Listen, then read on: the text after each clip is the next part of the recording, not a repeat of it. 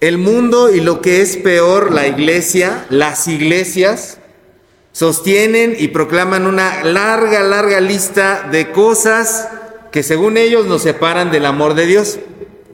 Y esta lista tiene desde las cuestiones más triviales de la vida, lo menos importante, hasta las cosas más dolorosas de la experiencia humana. Por ejemplo, algunos dicen, pues traer pantalones rotos te separa del amor de Dios. Cabello pintado, ser madre soltera, contraer segundas nupcias, ser de la comunidad LGBT, etcétera, etcétera, etcétera, etcétera. Dicen, todo eso te separa del amor de Dios. Y a lo mejor de algunas palabras que yo dije, ahorita tú estás, estás diciendo en tu lugar, pues sí, no, eso nos separa del amor de Dios, eso es pecado. Bueno, espérame.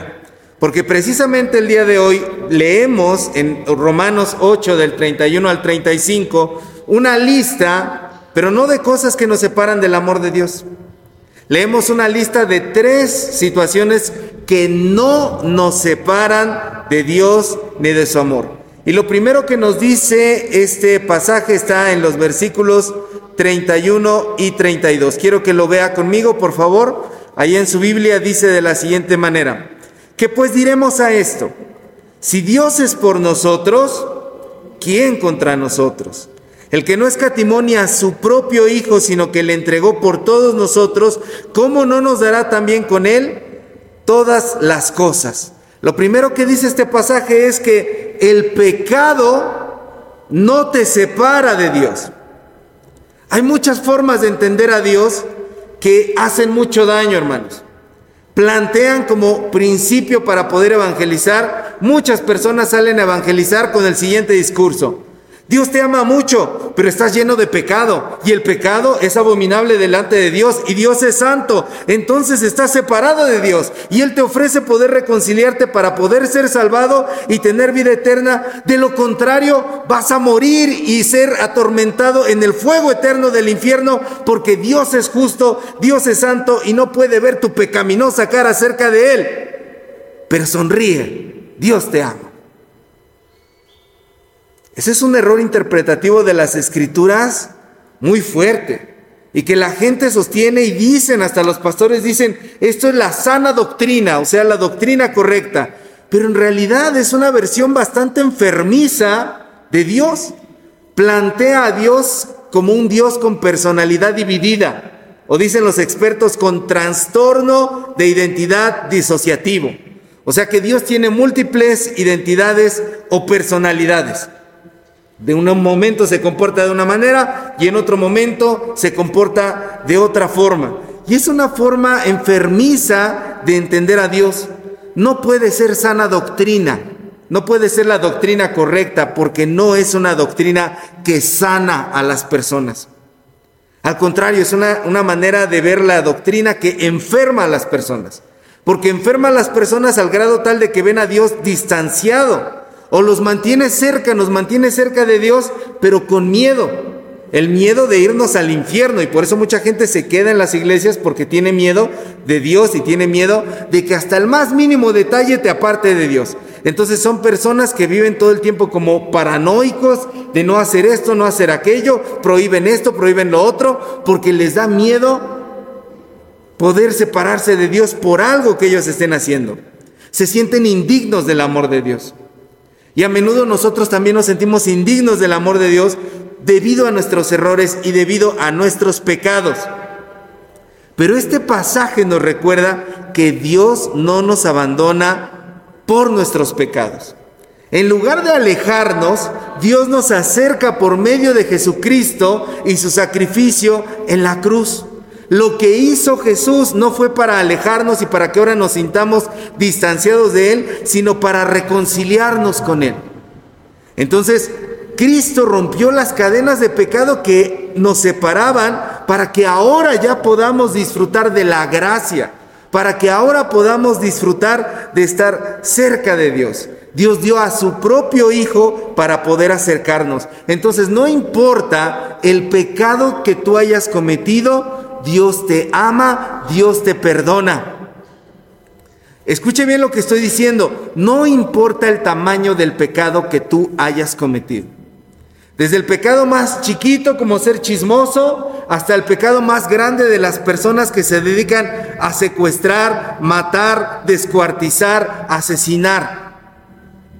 Dios es capaz de perdonar todo pecado. Dice primera de Juan 1.9, si confesamos nuestros pecados, Dios es fiel y justo para perdonarnos y limpiarnos de toda maldad. Entonces el pecado no es capaz de separarnos del amor de Dios porque en Cristo somos reconciliados con Dios. La segunda cosa que dice este pasaje está en los versículos 33 y 34. Por favor, léalo conmigo. ¿Quién acusará a los escogidos de Dios? Dios es el que justifica.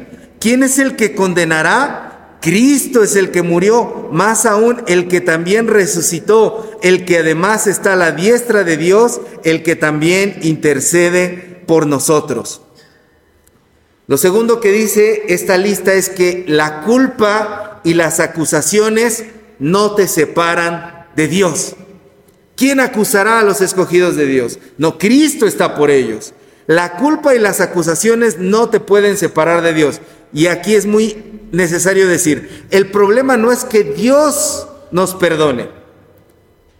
Porque cuando tú le pides perdón a Dios, Dios te perdona en automático. Te perdona en, esa, en ese mismo instante. Es instantáneo el poder, el perdón y el poder de Dios. Somos nosotros los que no nos perdonamos a nosotros mismos.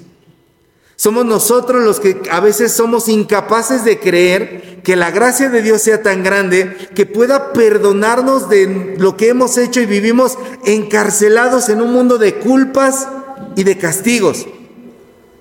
Y muchas veces nos condenamos a nosotros mismos permitiendo que la culpa y las acusaciones nos aparten de Dios. Entonces hay personas, por ejemplo, con las que tú platicas y le dices, ¿cuándo vas a ir al templo? ¿Cuándo vas a ir a la iglesia? ¿Cuándo vas a buscar de Dios? No, pues es que ahorita yo ando viviendo la vida loca. Ando viviendo mi vida de una manera que no, no puedo acercarme al Señor. Cuando yo ya me deje de vivir de esta manera, me acercaré a Dios. Y viven en esa mentira que por esa forma que les acusa en su cabeza, no pueden acercarse al Señor. Y cuando nosotros llegamos a cometer algo, a veces sentimos que estamos separados del amor de Dios, pero en Cristo nosotros somos declarados justos. La obra de Jesucristo nos libra de toda la condenación, porque Cristo mismo intercede por nosotros. Entonces yo ya no soy culpable. Tú ya no eres culpable. No somos culpables. Y esto es muy importante que lo entendamos. ¿Saben por qué, hermanos? Porque la culpa merece un castigo. En todos los sistemas penales, en todos los sistemas legales, cuando alguien comete una, un acto ilícito, cuando alguien rompe el código de las leyes, se vuelve culpable. Y lo que merece es un castigo o una multa. Tiene que pagar por lo que hizo. Bueno, en el mundo de las emociones funciona exactamente igual. Y piensa, por ejemplo, en alguien que tú consideres culpable de algo. Cuando tú consideras culpable a otra persona, lo castigas. Le dejas de hablar, le haces la vida de cuadritos, lo insultas, le haces la ley del hielo, le dejas sentir el rigor de tu desprecio. Cuando tú piensas que alguien es culpable, lo castigas. Y eso no es lo peor. Lo peor es que cuando tú te consideras culpable de algo, Tú te castigas a ti mismo, te limitas, dejas de comer, dejas de dormir bien, dejas de cuidarte, dejas de bañarte, dejas de consentirte. Incluso hay personas que llegan al grado que tienen un autoconcepto muy feo de sí mismos. Todo el tiempo se están recriminando, todo el tiempo se están insultando, todo el tiempo están diciendo cosas fuertes de usted mismo. Tiene un concepto terrible porque se entienden a sí mismos como culpables. ¿Y sabe qué es lo peor? Que esto opera a nivel consciente y a nivel inconsciente. Son personas con baja autoestima o personas que todo el tiempo están opinando mal de sí mismos. Pero este pasaje de Romanos 8 dice que Cristo murió por nuestras culpas. ¿Y sabe por qué lo hizo? Para que usted deje de sentir culpa. Y alguna persona entonces podrá preguntarse, ¿Y qué sucede con todo lo que yo hice antes de conocer a Cristo, que todavía el día de hoy las consecuencias me persiguen? Bueno, le quiero decir algo, usted ya no es culpable de eso, usted es responsable, que es diferente. Cuando a usted le dejan una responsabilidad, implica que usted tome acciones. Te dejo responsable de la casa. ¿Qué tengo que hacer para ser responsable de la casa? Tomar acciones, vigilar, checar el horario, lo que sea, la limpieza. Tomo acciones para asumir esa responsabilidad. Pero cuando yo me entiendo como culpable, en vez de tomar acciones, tomo castigos. Y la autoincriminación, el sentirse culpable de algo, no lo soluciona, no resuelve nada. Pero cuando usted se entiende a sí mismo como responsable, empieza a pensar en acciones que puede hacer. ¿Qué tengo que hacer ahora que sé que soy responsable? Insulté a mi vecino, insulté a mi familiar. ¿Qué tengo que hacer? ¿Sentirme mal por haberlo hecho todo el tiempo? ¿O ser responsable y tomar acciones y reparar el daño? En la medida de lo posible voy a reparar el daño. Esa es la diferencia entre la culpa y la responsabilidad. El que se entiende como responsable intenta hacer algo por enmendar el daño, repararlo, pagarlo, si es que todavía se puede pagar. O si es una cuestión que no se puede pagar, intenta hacer algo en la vida para demostrar que ha cambiado de esa manera. Se muestra responsable. Por ejemplo, una persona que asesinó a otra, lógicamente no puede reparar el daño, ir a una tienda y comprar, tome, aquí le devuelvo a su hijo que se lo asesiné. Eso no se puede hacer, ¿verdad? Pero a partir de ese momento esa persona comienza a cambiar y a mostrar otra actitud. Y dice también la escritura en otra parte, el que robaba ya no robe más y ahora utilice sus manos para bendecir a otros. A lo mejor tú ya no puedes reparar exactamente el daño, pero puedes utilizar tus manos para dedicarte a hacer exactamente lo contrario de lo que tú realizaste. Cuando te entiendes como responsable, comienzas, como dicen ahora, a resolver. Pero cuando te entiendes como culpable, empiezas a castigar. Y Cristo dio su vida en la cruz para que dejemos de sentir culpa y seamos responsables. Isaías 43, 25 dice, Dios promete borrar nuestras rebeliones y no recordar nuestros pecados. La pregunta es, si Dios promete eso, ¿por qué tú todo el tiempo lo estás recordando? ¿Por qué habrías de recordarlo? ¿Por qué habrías todo el tiempo de tener eso presente si Dios mismo promete borrar nuestras transgresiones? Hay que avanzar en la vida, hay que caminar, no nos podemos quedar estancados en esa situación. Entonces tenemos que hacer lo mismo y vivir la vida sin acusarnos y sin culpa tenemos que responsabilizarnos. Número 3. Vamos a leer el versículo 35, por favor.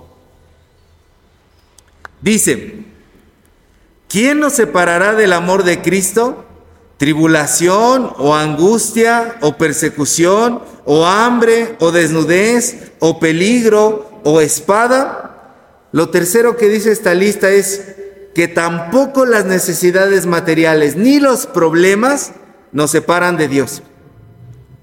¿No ha escuchado usted esa gente que dice, es que ahorita no estoy yendo al templo porque tengo un montón de problemas, estoy pasándola muy mal, estoy muy enfermo, estoy con esto, estoy con aquello, estoy dejando de buscar a Dios porque, no hombre, si te contara todo, es por eso que ahorita no estoy buscando de Dios. No, hermanos, esa es una mentira que nos ponemos a nosotros mismos. Aquí dice claramente, está poniéndolo en manera de pregunta, que nada de estas cosas nos pueden separar del amor de Dios. En los momentos más difíciles que tú tengas, en los momentos de necesidad material, emocional, en los problemas que tú tengas en casa, en el trabajo, donde sea, nada te puede alejar de la presencia de Dios. Ni los problemas enormes, ni las angustias, ni lo que te estresa, ni lo que te preocupa, ni lo que te ataca, ni lo que te persigue. Esas ideas que te corretean en tu mente, el tiempo, la enfermedad, la escasez, la aflicción, los peligros, la violencia, la persecución. Nada te puede separar del amor de Dios. Ese amor que fue manifestado en nuestro Señor Jesucristo. En algún momento Nuestro Señor Jesús hablaba con sus discípulos en Mateo 6, 25 al 34. Y en Mateo 6, 25 al 34, que es parte del Sermón del Monte, les dice, no se preocupen por el día de mañana, que habrán de comer, que habrán de vestir. Es Dios quien les va a proveer. Busquen primeramente el reino de Dios y su justicia y lo demás les será añadido.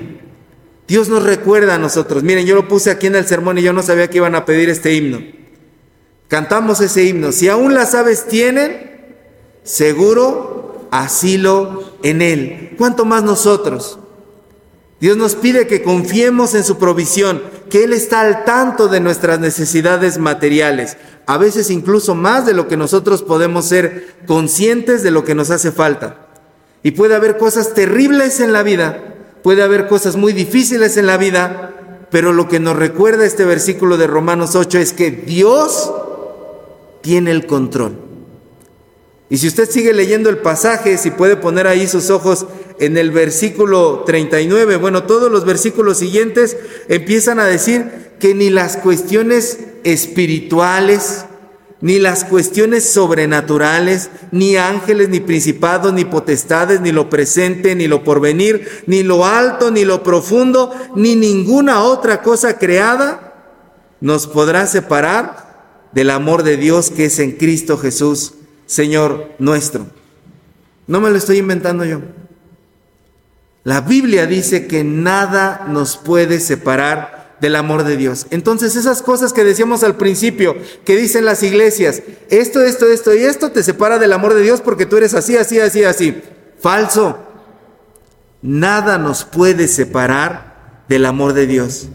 Hemos descubierto el día de hoy que ni el pecado, ni la culpa, ni los problemas o necesidades pueden romper ese vínculo de amor que Dios ha establecido con nosotros ni lo sobrenatural, como termina diciendo el capítulo. Entonces, hermanos, ¿qué pretexto nos queda? Ninguno. Podemos caminar en la libertad y en la confianza que tenemos en Cristo Jesús. Podemos saber que no, hay nada que nos separe de Él y por lo tanto en todo tiempo y en todo momento podemos acercarnos. No deje usted nunca que su relación con Dios se caiga. No deje usted nunca que el vínculo de fe que usted tiene con el Señor se caiga. Sepa usted que nada de esas cosas pueden apartarlo. Y si en algún momento usted se siente lo más lejos del Señor, abra los ojos bien y dése cuenta que el Señor está allí con usted en ese momento, al lado suyo, abrazándolo y diciéndole, aquí estoy, hijo mío. Nada puede romper el amor de Dios. Incluso la Biblia dice, si nosotros fuéramos infieles, Él permanece fiel. Él es fiel para con nosotros. Así que hermanos, no nos dejemos derrotar nunca, cobremos ánimo, porque nada puede separarnos del amor de Dios. Amén. Pónganse de pie, vamos a orar.